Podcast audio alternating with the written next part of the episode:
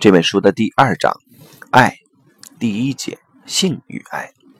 前一章所提到的发展及改变，大都与性有关。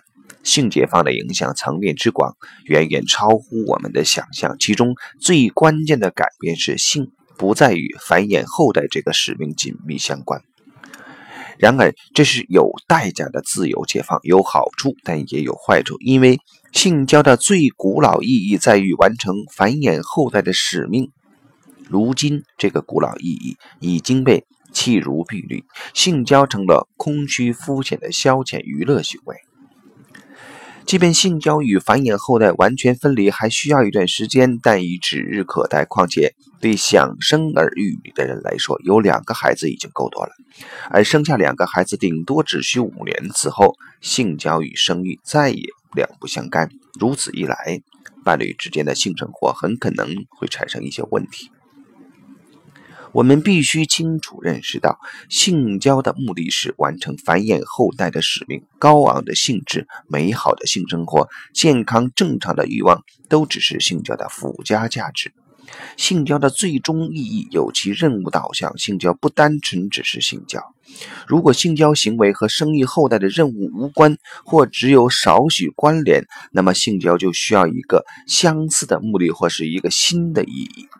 但是性交本身迟早会叫人感到乏味无趣，对性的欲望也会荡然无存。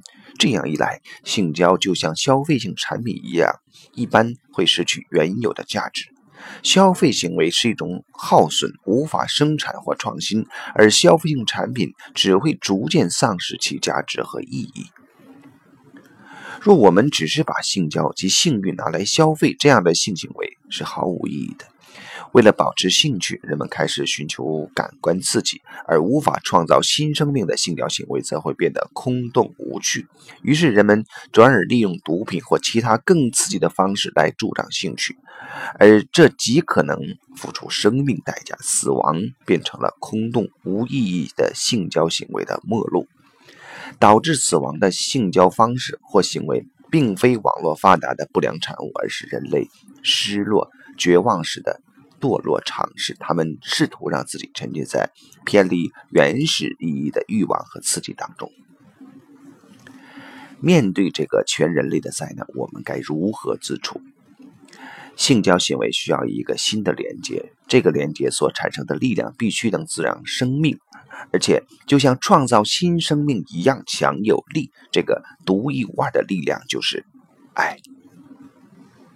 除了对肉体的渴望是生物完成繁衍后代的重要媒介，爱也是要素之一。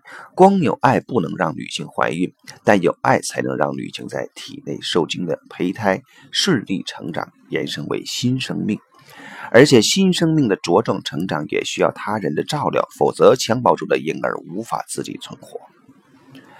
婴儿需要他人给予照顾、保护和喂养。当然，母亲是照顾婴儿的第一人选。一旦母亲决定完全奉献自己，完全心全意地照顾孩子，就必须养来有个男人养家照顾他们。而最好的人选正是他孩子的父亲。大自然以如此感性的连接确保生命的延续，而爱的传达正是最明显不过的一种感性连接。情侣之爱、亲子之爱，正是自然界确保繁衍后代的使命能继续传承的最佳方法。只有爱虽然无法创造新生命，但是爱能让我们的内在成长，提升我们的心灵。爱滋养灵魂，让我们感觉生命充实有意义。除了繁衍生命能让性交有其意义外，爱也让性交有了意义。因此。爱对伴侣关系的发展，于此有了前所未有的绝对重要性。好，这一节就到这里。